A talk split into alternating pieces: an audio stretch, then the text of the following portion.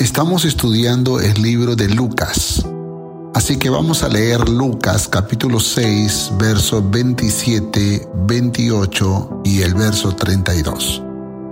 Pero a vosotros los que oís os digo, amad a vuestros enemigos, haced bien a los que os aborrecen, bendecid a los que os maldicen y orad por los que os calumnian.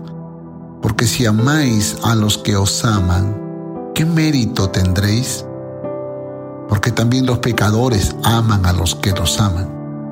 El autor de este libro precisamente es Lucas, un médico de profesión, un cristiano griego, no judío, según se conoce, único, gentil entre los escritores del Nuevo Testamento y como dato adicional fue amigo íntimo de Pablo. Además escribió Hechos de los Apóstoles. El propósito de este libro fue presentar un informe claro y preciso de la vida de Cristo y mostrar que es perfecto hombre y salvador. El destinatario de este libro fue Teófilo, que significa el que ama a Dios. Lucas escribió posiblemente desde Roma hacia Cesarea en el año 60 después de Cristo.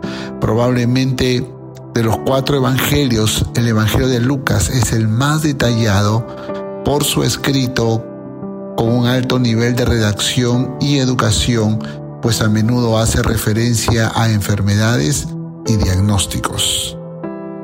Lucas afirma la divinidad de Jesús, pero el énfasis de su Evangelio radica en su humanidad. Jesús, el Hijo de Dios, es también el Hijo del Hombre.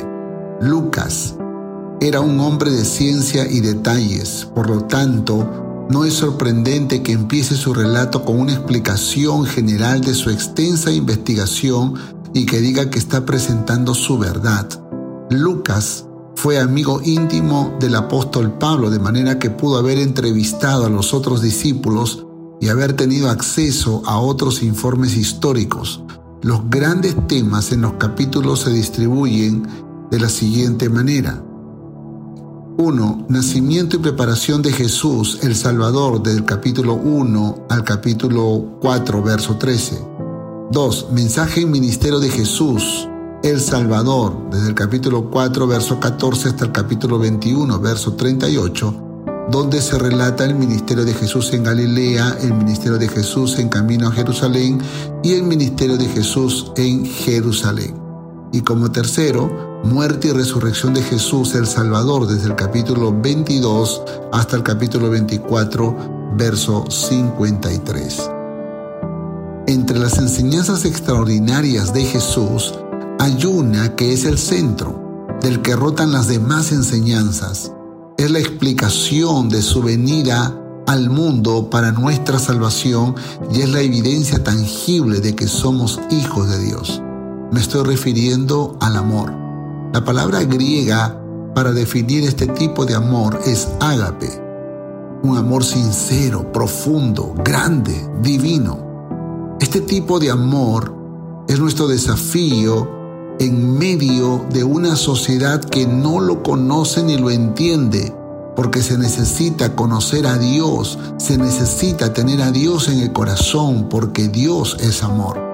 Lucas registra entre las enseñanzas de Jesús este gran desafío de amar, aunque no seas amado, y será nuestro tema de análisis en esta semana. Amad a vuestros enemigos.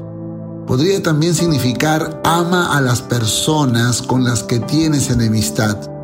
Entonces podría ser una persona que tú amas, que tú aprecias, pero una discusión, un comentario, un gesto, una actitud provocó una crisis de relación y esto desafío acercarte a esa persona y decirle que tu amor no ha cambiado, pero que necesitas perdonar o pedir perdón. Hazlo hoy, no esperes para mañana. Entonces tu Padre que está mirando desde los cielos se gozará y te rodeará de amor. Amado Dios, ayúdame a reflejar ese amor ágape en mi vida. Lléname de tu amor. Quiero ser un canal de bendición para los que me rodean, en especial para las personas con las que he tenido enemistad. Gracias por tu palabra. Bendíceme en este día, en el nombre de Jesús. Amén.